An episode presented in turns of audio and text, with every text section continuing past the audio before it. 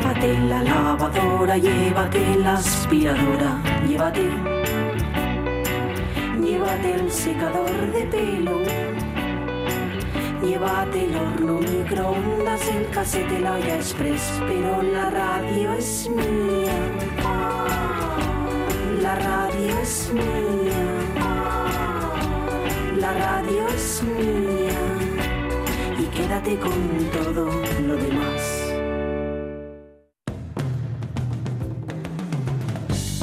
La radio es mía.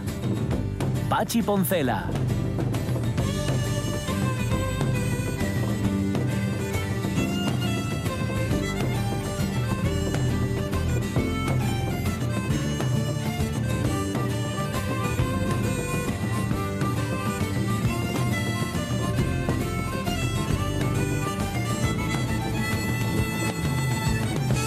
Las 12 y 16 minutos de la mañana me has- dejado así con esa repetización tuya de la. ¿Cómo era? Rataza, ¿no? Era La mezcla rataza. Entre el ratón del ordenador y la taza que tenía al lado. Ujú, La rataza. Yo me inventé hace muchos años, pero nadie lo apreció demasiado. Voy a intentarlo ahora con vosotros a ver si ver, funciona. sí.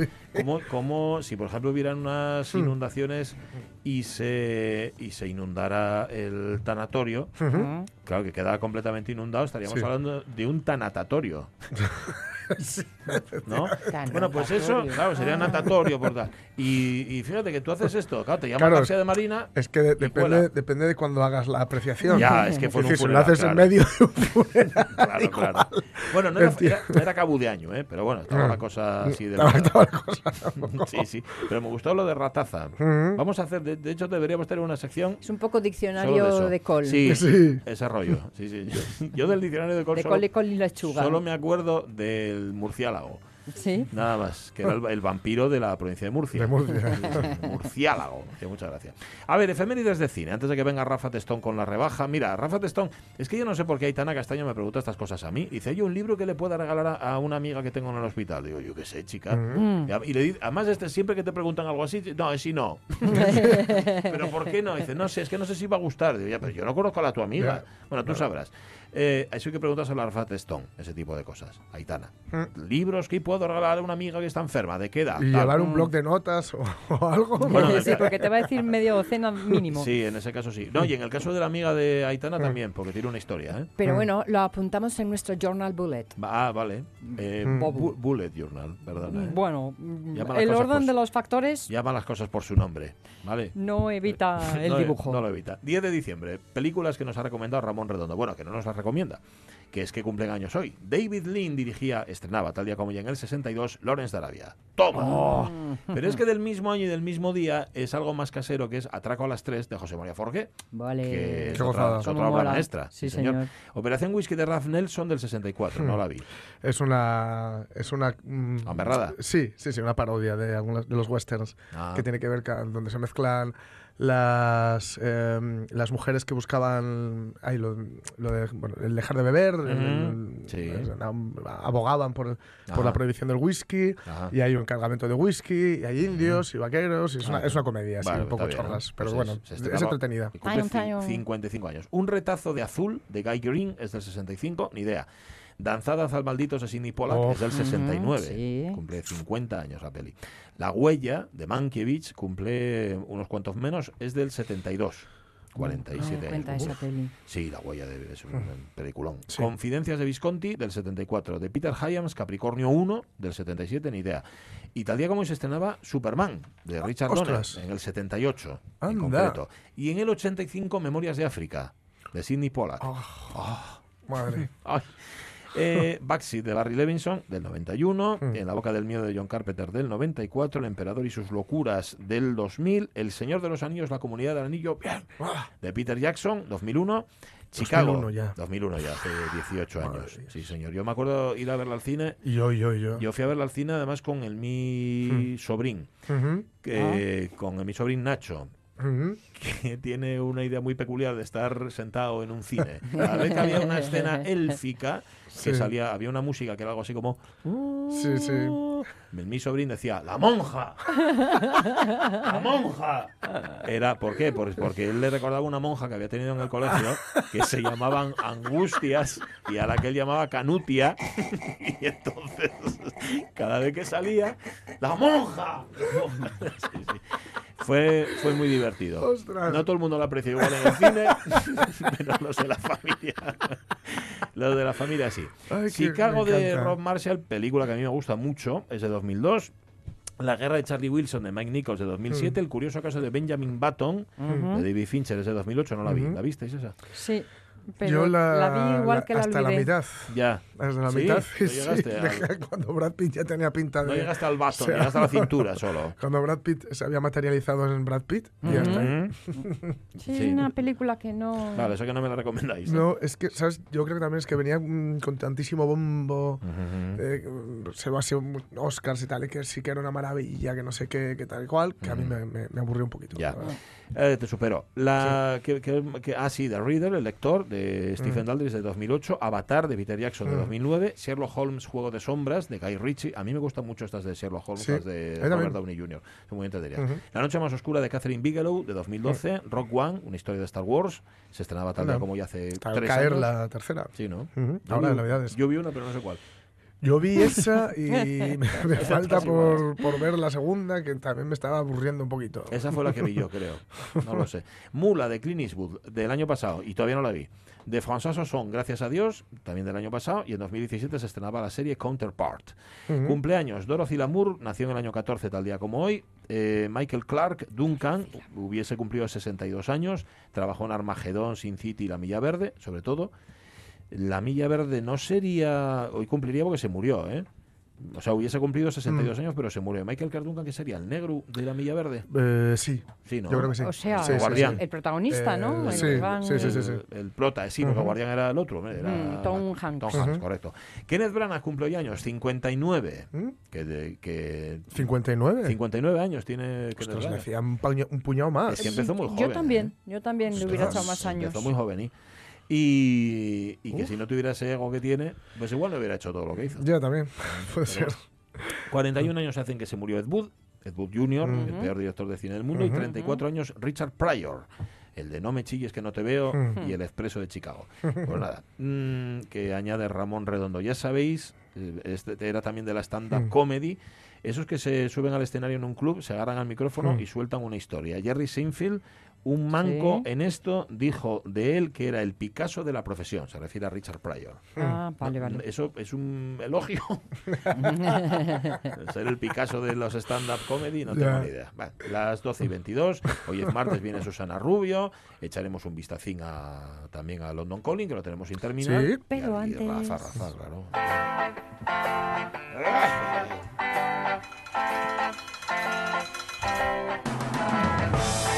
Rafa Gutiérrez Testón, ¿qué tal? Muy buenos días. Muy bien. Oye, qué guapo que ayer no habláramos de fútbol, era lo... Ya, Mm. pero, hay- pero tenemos una pregunta para ti. Al Sí. final debutó, debutó Bertín en el ¿Debutó Molinón. Bertín? Bueno, lo que pasa es que ahora se llama Berto, pero sí, sí, Ah. debutó, debutó. Ah, Perdón. Ahora es el anteriormente conocido como Bertín, Ay, ahora ya amigo. creció. y ahí es Berto. Ya pero, Alberto. pero Bueno, espera. ¿desde cuándo? ¿Desde ayer?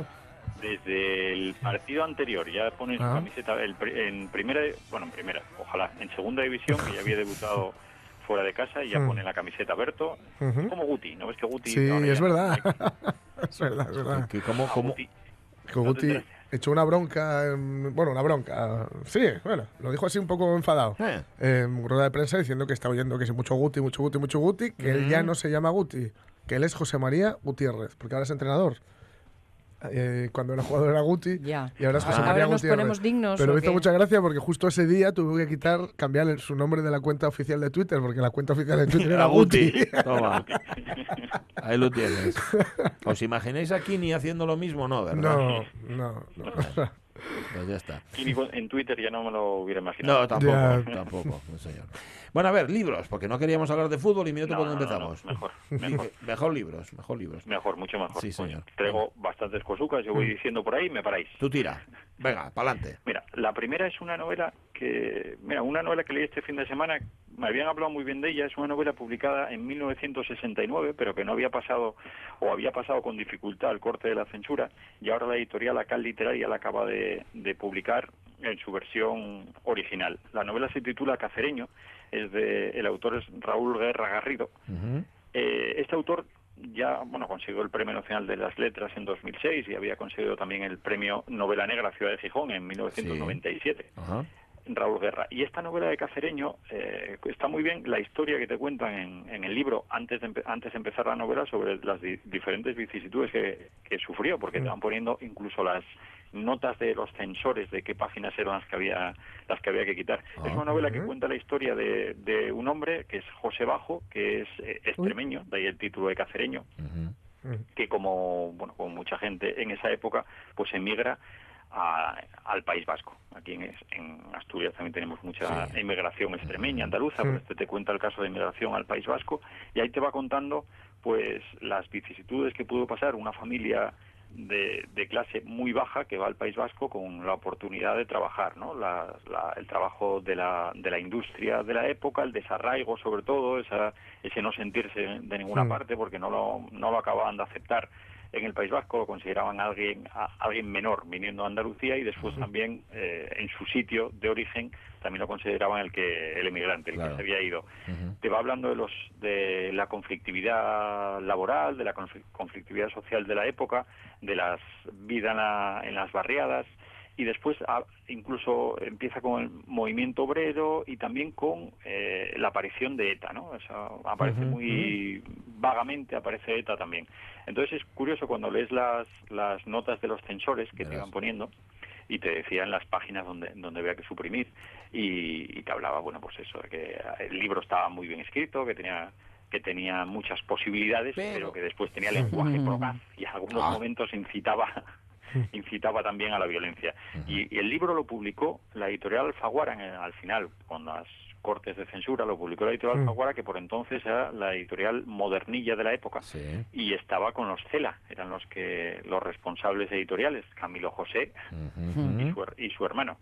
Es un libro muy curioso Sí. y la verdad muy yo yo no conocía al autor de referencia, Sí. a Raúl Guerra Garrido, nunca había Mm. leído nada de él, pero me gustó esta novela de Cacereño y yo creo que es también bueno leer como Mm. leer de otra manera, ¿no? Casi esa- esas novelas de finales de los 60, principios de los 70, Mm. estas historias que ya tenemos un poco un poco olvidadas Sí. que creo que es necesario. Me parece un gran acierto la editorial Acal haber reeditado este libro, Mm. por, no solo por lo que cuenta, sino con todo ese prólogo que tiene anterior. O sea, que el libro está bien, pero vamos, que históricamente también tiene Sí. su enjundia.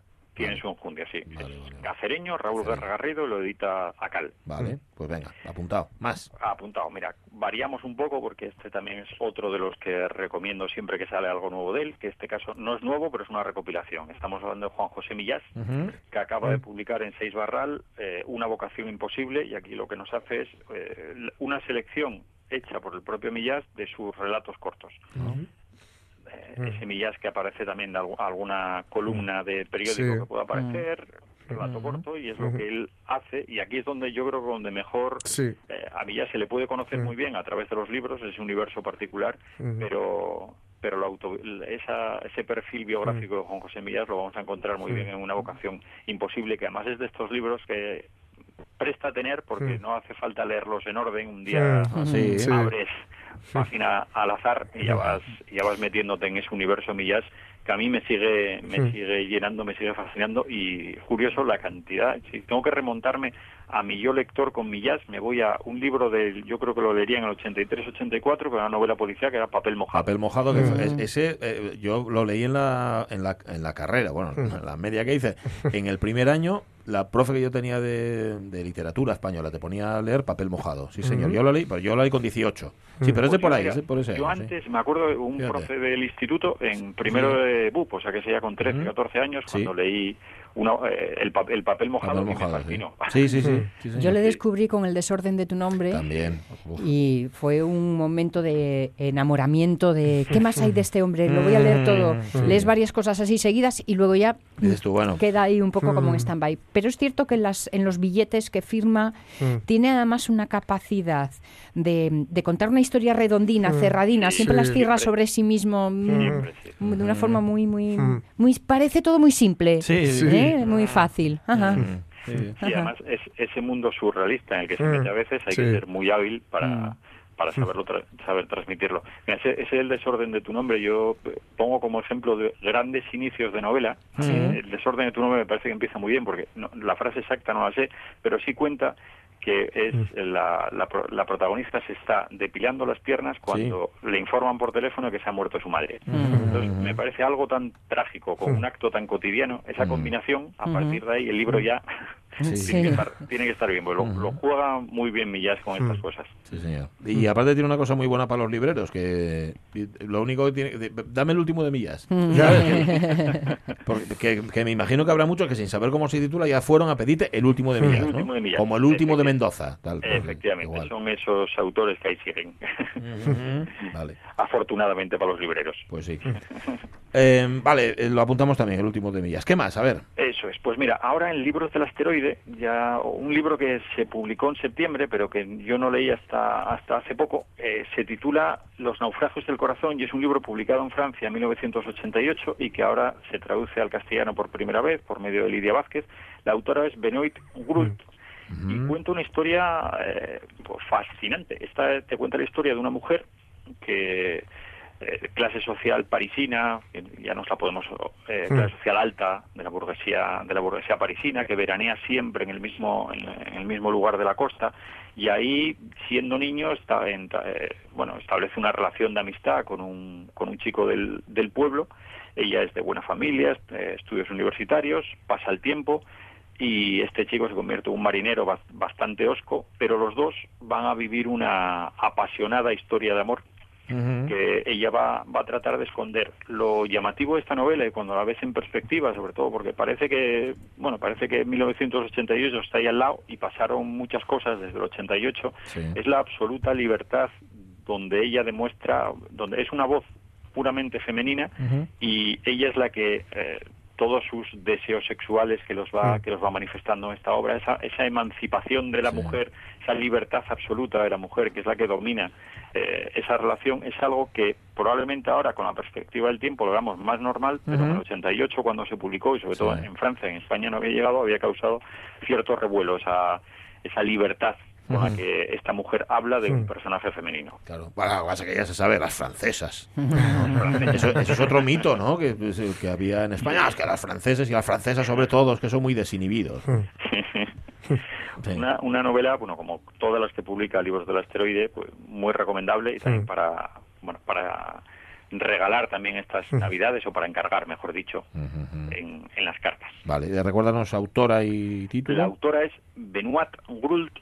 Ajá. y Grul, ¿cómo, es cómo es? Nauf- Grul, ¿cómo es? eh, Se escribe Benoite. Yo Sí, creo que sea Benoit. Benoit. Benita, sí, Benoit. Benita. Sí, Y Groult, el apellido. Groult. También. vale, Y el título Los naufragios del corazón, Sí. traducción de, de Lidia Vázquez. vale, Y perfecto. Libros del Asteroide. Ujú. Pues y nada, después tenemos una, bueno, yo creo que otro de los libros que está, que, que va camino de, de convertirse en clásico también, porque acaba de llegar a, a España, es El Camino de la Vida, que es el libro inédito de, de Tolstoy, que Ah. estaba inédito en español, publicado a principios del siglo XX en Rusia, y es un libro muy original porque también eh, tiene un prólogo maravilloso donde te va contando, donde te va contando Selman Cira, en este caso, cómo, cómo Tolstoy concibe este libro, porque este libro, eh, no sé si vosotros todavía tenéis en casa esos calendarios que cada vais quitando. En casa de mis padres está ese calendario que cada día quitas la hojina y tiene siempre una cita. Ah, un zaragozano de esos, ¿no? Eso es. Bueno, no Ese- zaragozano, ese- pero... Sí, el Sagrado Corazón. Ajá, sí, El calendario del Sagrado Corazón. sí. Pues Lev Tol- eh, Tolstoy, de una de sus múltiples enfermedades, se pasó casi un año eh, recopilando esas citas que iba cogiendo de calendario y después crea- tratando de crear un quería hacer como su obra póstuma sería hacer recoger todas las reflexiones pero darle su propia voz a todas esas reflexiones que había ido leyendo año tras año en esos calendarios. Y entonces te encuentras con bueno con a Tolstoy opinando. Sobre todo es un libro muy filo- filosófico porque aquí lo tenemos desde la fe Mm. Dios la violencia el castigo la vanidad la Ah, falsa ciencia temillas. la palabra Entonces, todo a partir de reflexiones que algunas vienen con la cita original y otras, Tolstoy nos lo cuenta la autora, eh, no quiere poner de a, a quién le debe esa reflexión porque, bueno, son sus reflexiones a partir de ciertas reflexiones, entonces ya son, ya son propias. Mm. Es un libro que cada capítulo consta de 31 citas para una para cada día del, del mes, es decir, por ejemplo, te habla de la muerte y te vas a encontrar con 31 reflexiones sobre la muerte. Mm, Es bueno también para conocer a, a a Tolstoy. Tolstoy, muy bien. A través de las reflexiones de calendario. Tiene su punto, ¿eh? Bueno, Sí, pero son, bueno, más extensas, ¿eh? No es esa frase de calendario. Ya, ya, ya, ya. Algunas te pueden suponer un par de páginas. Vale, vale, vale. vale, bueno, pues nada, si habíais pensado eh, regalar algo de Paulo Coelho, aquí tenéis la alternativa que seguramente estará bastante mejor. Oye, y esto con todo el cariño a los fans de Paulo Coelho. Siempre. Eh, ¿cómo, Probablemente. ¿Cómo se llama el libro de Tolstoy? El camino de la vida. El camino de la vida. Pues nada, vais Lo a Rafa. Acantilado, Vale, ya, wow. ediciones Está maravillosas. todo. Acantilado. Acantilado, sí. Vale. Oye, uno más, Rafa, venga, si lo Mira, tienes, El ¿eh? último Sí. eh, es el, el libro con que bueno, ya sabéis que le tenemos pasión al premio Tigre Juan. Sí. Tenemos pasión porque Sí. creo que es de esos premios que tiene un jurado en el que está Fernando Menéndez, Bueno. que trabajan, me consta, incansablemente durante todo el año Sí. para seleccionar esa novela exquisita ya, ya editada, porque el premio Tigre Juan es un premio a, a novela ya editada, y el ganador de este año es Sebastián Cruzat, con un libro Mm. editado por Pretextos, que es Sujeto Elíptico, y es un libro que en el que uno va a disfrutar de, de un bueno es, es- sobre todo es un hallazgo narrativo porque aparte de que la historia que te la cuenta muy bien pero sobre todo lo que te encuentras por aquí te vas encontrando un texto de estos textos de frontera que no sabes muy bien qué te está contando si es un ensayo si es una narración si es una biografía si es un relato de viajes todo para cualquiera que le interese también la arquitectura narrativa y ver cómo alguien puede arriesgarse escribiendo cuando te dicen el- eso que te hablan tanto del fin de la novela, que ya está todo hecho. Bueno, pues todavía hay gente que se atreve a innovar, a contar y nos hace, bueno, nos hace disfrutar con, con la lectura. Ujú. Bueno, pues nada. Sebastián, Cristian Cruzat, sujeto olímpico, y lo edita Pretextos. Sebastián. ¿Cómo, cómo se llama el autor? ¿Sebastián? Cristian Cristian. Cruzat. ¿Por, por qué lo llama yo Sebastián? Esa es la pregunta. Sí, señor. Y Sujeto Elíptico, que es la obra, y edita pretextos, y ya si le han dado el Tigre Juan, Sí, sí, entonces sí. mm, ya tenía méritos antes, ahora más. más méritos Ahora más, ahora, ahora muchos más, sí. Gracias, Rafa. Eh, empieza ahora, no sé si empezó ya la campaña navideña en la Sí. buena letra. Ya empezamos, ya empezamos ya ahí. Ya es Navidad en la buena letra. Qué bien, qué bien. Esa- esta campaña sí te gusta, la de los libros de texto no, pero esta sí. ¿eh? Esta Hombre, esta sí. esta mola es- mucho más. Hombre. Esta mucho más porque Sí. esta además es la que más puedes interactuar, Claro. hablar, recomendar. Claro, claro. Sí, señor. Claro, claro. Me alegra que siga siendo recurso, ¿eh? Sí. El regalo recurso, el, Sí. el del libro. Sí, Uf. solo sea una vez Quienes están adscritos a, a mi carta de los Reyes Lagos, magos, es lo que reciben. Abrazo, Rafa. Abrazo. Abrazo. Hasta luego. luego. Eh, Yo siempre quise ser, lo que pasa es que estoy intentando convencer a la memoria, pero no hay manera. El típico tío que regala a sus sobrinos libros y nada Sí. más, que es el típico el tío rollo, Sí. Porque nunca me regala un videojuego ni Sí, una sí, cosa sí, de sí. estas. Bueno, tal. vas- Yo quiero ser ese. Pero Yo vas regalo- pasando, ¿eh? Vas pasando de época. No, si no. eres el de los libros, pasas de ser el rollo a ser al guay para volver al rollo al No, no, final, no, eso no. seguro. Yo no quiero ser guay, que quiero ser. Yo, re- regalo libros, discos, o sea, yo no. Los reyes, Los lo reyes, pides, sí, a, través sí. De, mi, a través de mi persona, o por mi intercesión. Libros, discos y, y antes pelis, ahora ya más bien libros y discos. El otro día Las pelis veía... ya están. Ya ahí. ahora mismo Sí, están ahí tan, tan accesibles, tan Claro. cercanas, ¿no? Un regalo que era eh, como con en tu nombre Sí. eh, eh, daban un dinero a una ONG. Ajá, Bueno, sí. En este caso era el nombre concreto de la ONG, que me aspen si recuerdo Uno cuál, sí. pero que esto que ahora se- además es muy propio, ¿no? Se hace, por ejemplo, en los regalitos de las bodas, que en vez de gastar el dinero en eso lo das a una ONG y luego queda reflejado en, en el menú, tal. Bueno, estas cosas. Y digo, esto es lo típico para ser un adolescente que sea tu tío el que te haga este regalito. Claro. Oye, la Ah, ONG ya la pongo yo. Muchas gracias. Eh, qué majo. Púberes sin fronteras. Sí. Es una buena ONG para ayudarlos a que se reinserten en la sociedad. Em, ¿Tocaba cancionona hoy del London Calling? Sí, cancionola, cancionola. Una Sí. cancionola que además tiene que ver con unos eh, sucesos mm, muy concretos que tuvieron lugar en Brixton y que tuvieron lugar, o mejor dicho, que tuvieron como protagonistas a la policía, al vecindario, o a los vecinos y las vecinas de Brixton Sí. y a las armas. Entonces, con todo esto, y teniendo en cuenta que Brixton ahora diré un poco como es el barrio, Vale. los Clash se sacaron la Guns of Brixton.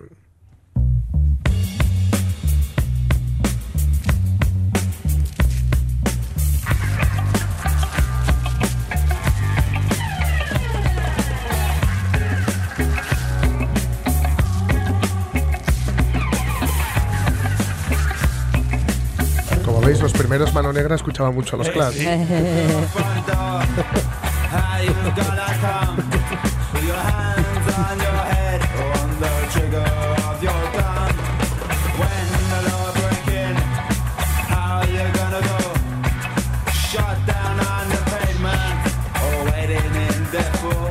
You can crush us, you can bruise us, but you'll have to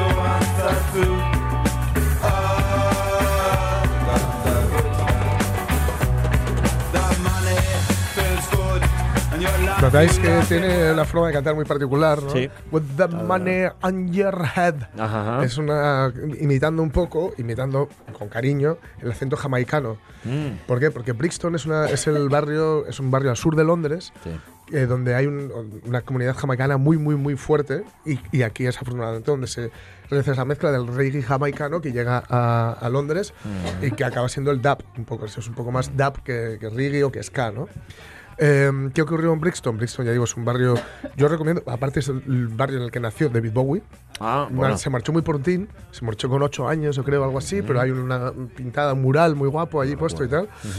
Eh, yo recomiendo ir a, ir a Bristol, yo lo conocí bastante bien y eh, es muy chulo. Sí. Tiene unos mercados estos de comprar comida a la calle, consumir en la calle, etcétera, que son muy, muy, muy, muy guays. Yo creo que son los mejores de Londres. Hay otros más, eh, hay varios en Londres, pero Sí. en Bristol yo creo que están los más auténticos porque no es nada turístico. Mm, Y lo que ocurre es que hay una comunidad igual, igual, o sea, ahora ocurre exactamente lo mismo. Es un sitio en Londres seguramente será lo más barato, el sitio más barato al que puedas ir. Y hay una comunidad jamaicana y además siempre ha sido un, un sitio de, de, pues, muy de clase obrera, etcétera. Entonces, lo que ocurrió fue que en bueno, la- el Margaret Thatcher, el gobierno de Thatcher, eh, pues hizo un rollo que se llamaba la SUS Law, que era de suspectors, eh, eh, sus- bueno, lo- la, ley de sospechosos, digamos, ¿no? Que era un poco como la ley Corcuera de aquí, Sí, que no me- se llegó a aplicar. Te lo iba a preguntar. Era un poco como la ley Corcuera, que decía permitía a la policía parar y registrar individuos por la mera sospecha de que estuvieran haciendo algo. Ya. ¿no? Y bueno, registraron en cinco días en Brixton a un millar de personas. La, la comunidad local no se le consultó nada de esto y estaban muy molestos. Y lo que ocurrió fue que unos disturbios muy, muy, muy graves por una confusión, porque los vecinos estaban muy hartos ya de lo que estaba ocurriendo con la policía. Entonces, a un chaval, a un joven negro, le apuñalaron y la policía se paró y a, a atenderle. Entonces la gente lo- cuando Uf. le vio, les vieron coger, creo, creyeron, Negro, que le- sangre, policía. creyeron que les habían parado, que algo Sí. había ocurrido, se empezó a juntar un montón de gente y empezaron a, a tirarles cosas una vez que le, que le evacuaron al, al chaval.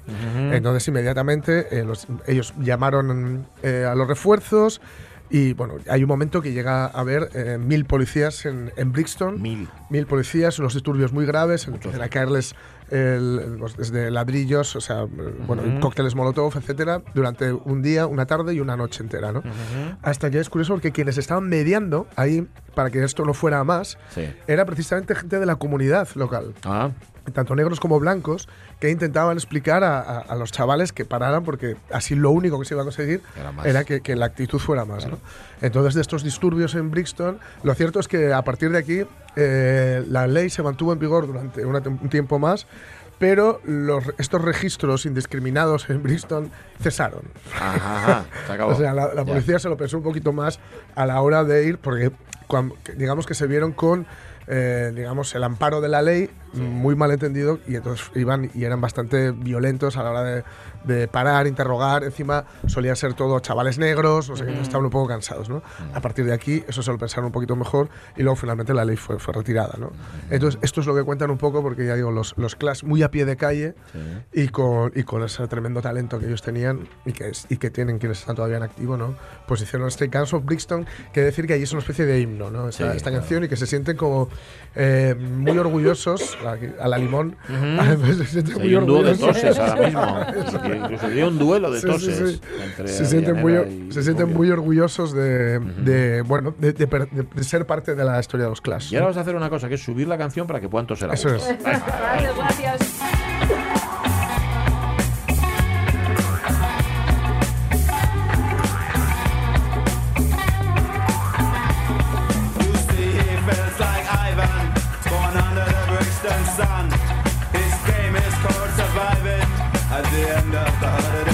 Qué malitas estamos, Susana mía. Sí, la verdad que sí. ¿No lo dije yo al principio del programa? Sí. Que el, que el infierno son los mocos. Sí.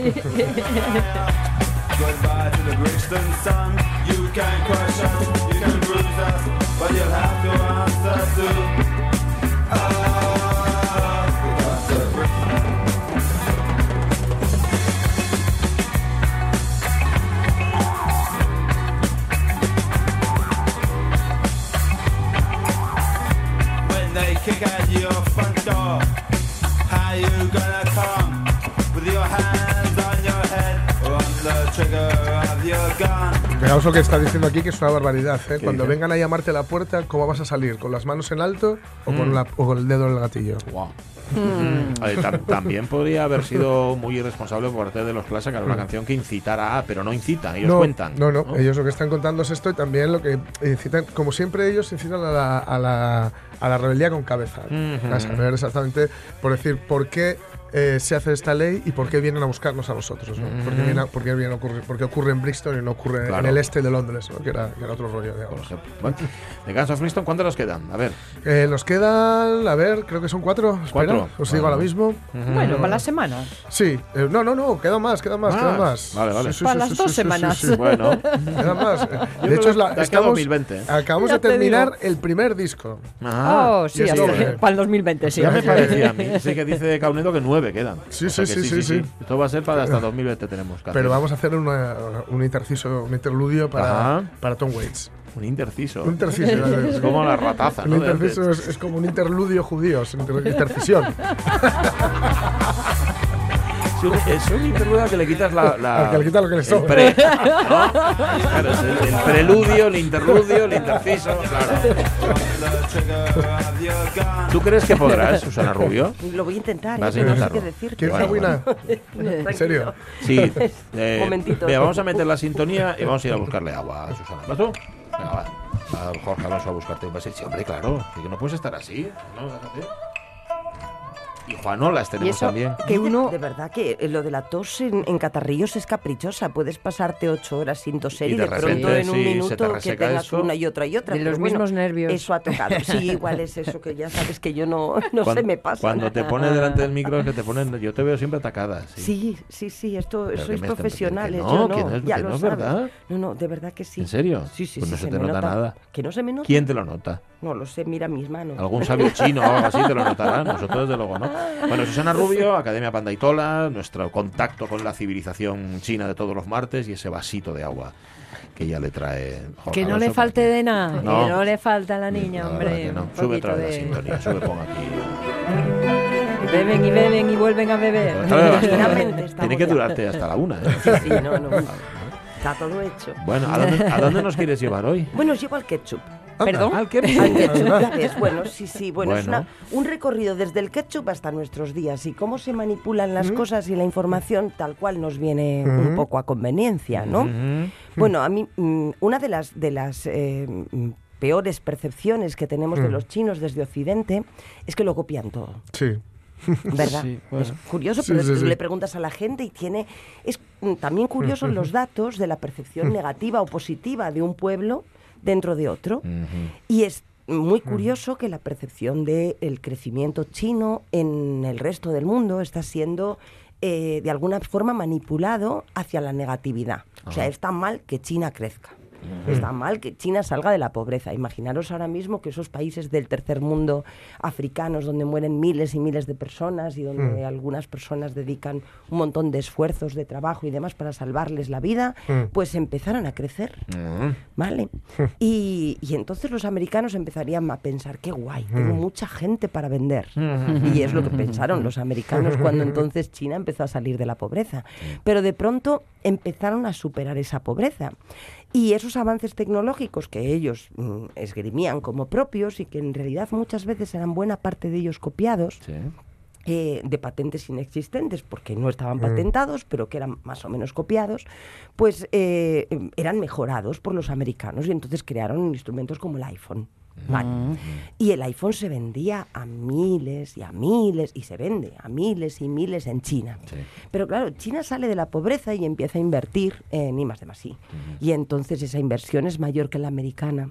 Y toman esa, mm, lo que ellos ya tenían, su tecnología propia, la tecnología comparativa, sin más, de, otras, de otros instrumentos salidos de otras, mm, de otras culturas y de otros países, y lo mejoran.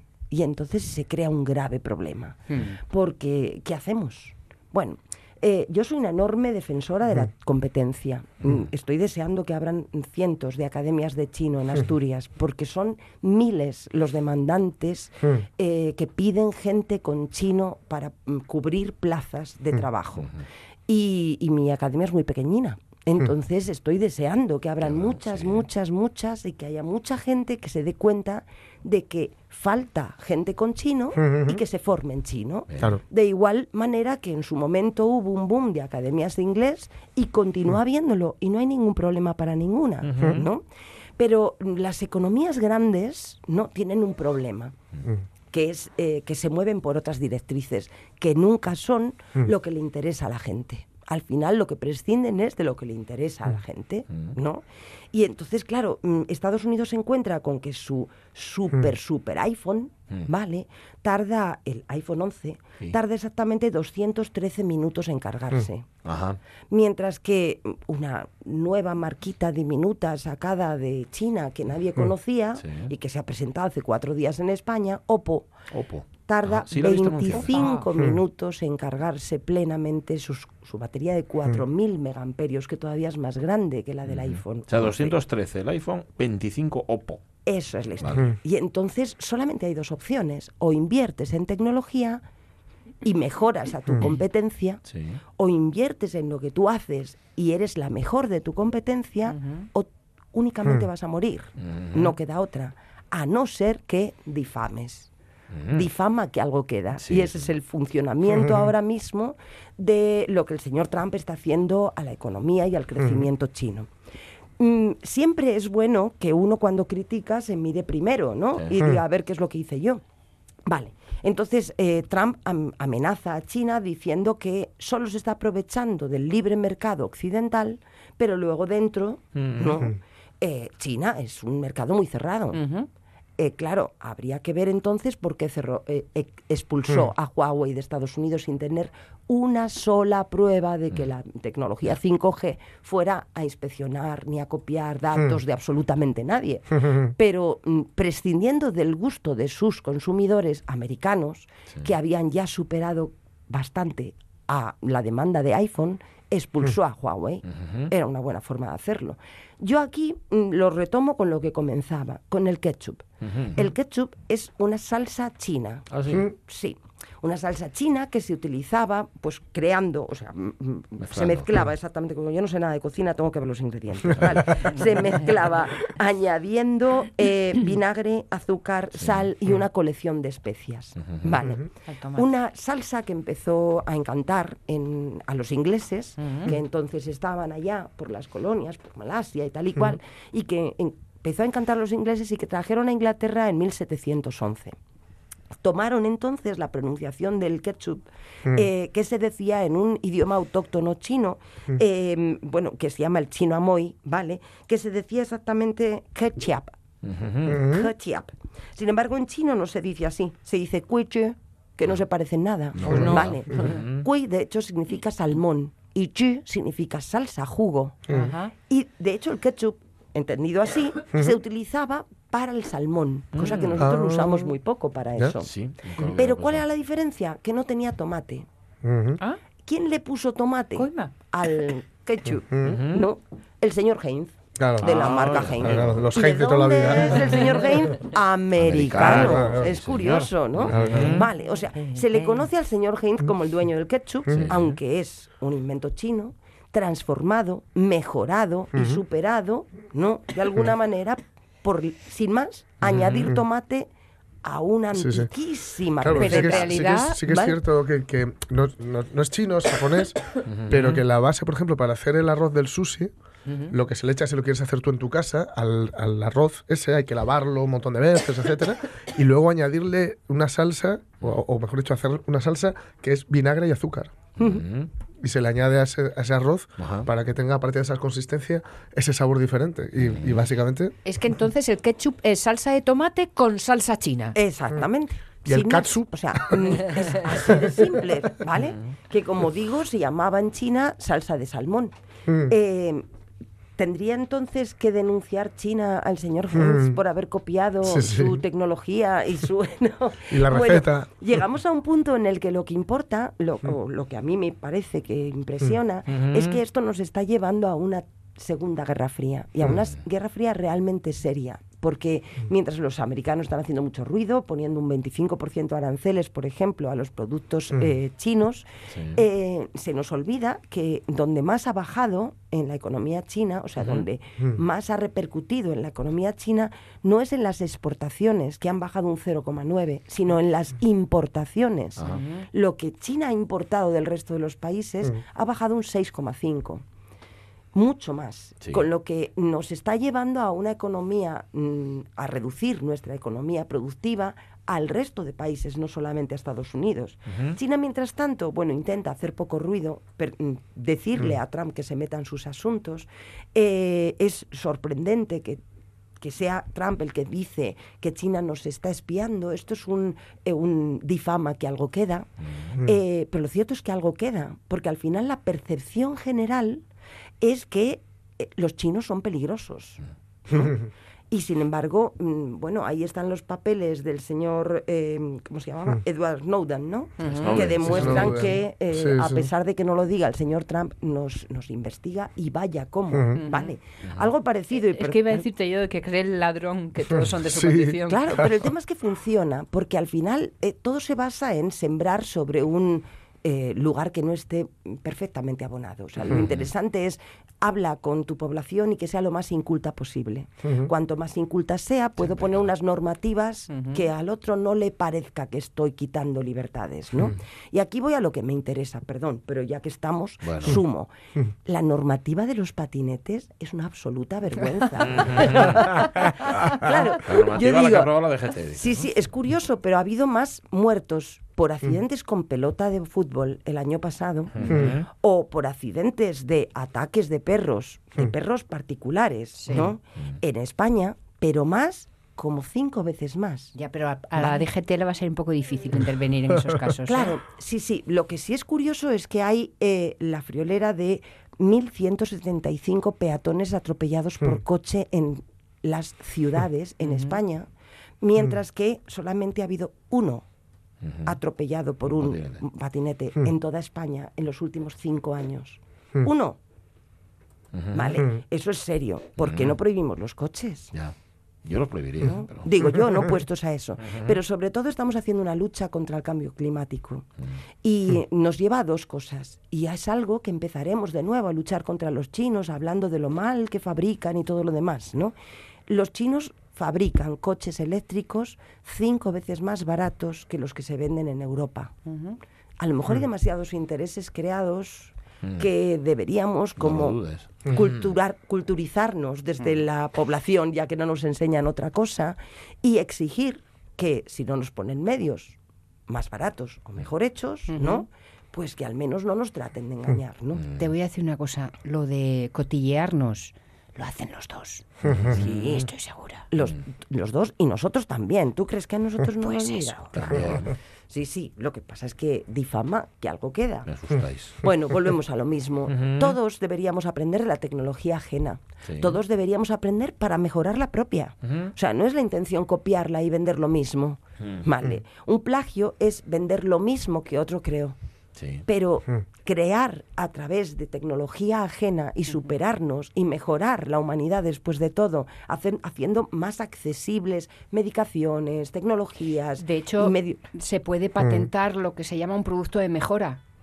Que es, te cojo tu idea, le doy un plus y, a- y yo puedo patentar ese producto resultante y partes de uno anterior. Exactamente. O sea, de entrada, eh, fijémonos en el ketchup, ¿no? Y, y dejemos que las, e- las economías que ha- hasta hace cuatro días mm, mataban por pobreza a miles de millones de personas en todo el mundo, empiecen a dejar vivir, a dejar creer, a dejar nacer grandes genios, grandes creadores que hagan avanzar a toda la humanidad. ¿no? Yo tengo ganas de probar el ketchup chino, ahora que lo has dicho. El original. bueno. A ver qué tal Ese está. que no lleva tomate. bueno, Sí. bueno, es que el vinagre chino es mucho, a mi gusto, es, sí. Ujú, Más suave, ¿o qué? Es diferente, Mm. tiene un sabor diferente, no tan agrio y al hacer al condimentarse con la comida no hace perder el sabor de, El la, sabor comida. de la comida. claro. Vinagre de arroz. No tapa. Exactamente. sí, sí, Susana Rubio, gracias. exquisito. Hasta el gracias a vosotros. Y abrazos. ¿Ves? Aguantas hasta la una. ¿Viste? Perfecto. Tose, tose ahora. Mañana Que volvemos a las llores. 10. Avellaneda, si estás aquí bien. Sí, Bueno. Alonso vendrá, eh, espero, y. Claudio también. Y Poncela ahora el tren de RPA y antes las noticias. Adiós.